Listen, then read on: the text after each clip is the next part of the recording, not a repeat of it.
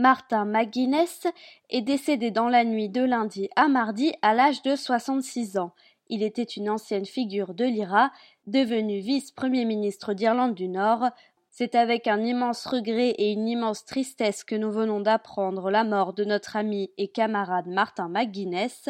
Mort à Derry au cours de la nuit, il manquera cruellement à tous ceux qui le connaissaient, a annoncé son parti politique, le Sinn Féin, sur son site internet. La première ministre britannique Theresa May a salué le rôle qu'il a joué pour sortir le mouvement républicain de la violence. Il a apporté une contribution essentielle et historique au cheminement vers la paix en Irlande du Nord, a-t-elle ajouté. Numéro 2 de l'IRA Derry pendant les événements du Bloody Sunday, lorsque 13 républicains ont été tués par l'armée britannique le 30 janvier 1972, Martin McGuinness est mort des suites d'une maladie du cœur, selon plusieurs médias britanniques.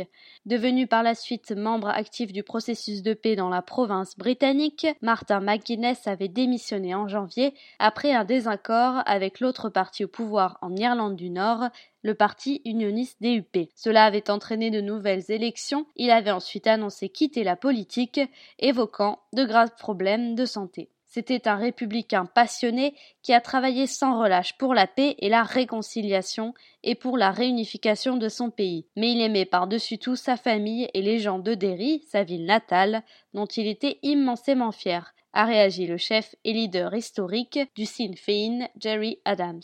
Le président irlandais Michael Higgins a lui aussi salué l'immense contribution à la paix et à la réconciliation en Irlande du Nord de l'ancien dirigeant de l'IRA. L'ex-ennemi public numéro un avait été négociateur durant le processus de paix qui a mis fin à des affrontements entre nationalistes, majoritairement catholiques, et unionistes, majoritairement protestants. Ces affrontements ont fait plus de 3000 morts durant la période des troubles de 1967 à 1998 en Irlande du Nord. Le monde politique et les habitants de cette île regretteront ses capacités de leadership dont il avait su faire preuve au cours de cette période difficile du procédure de paix.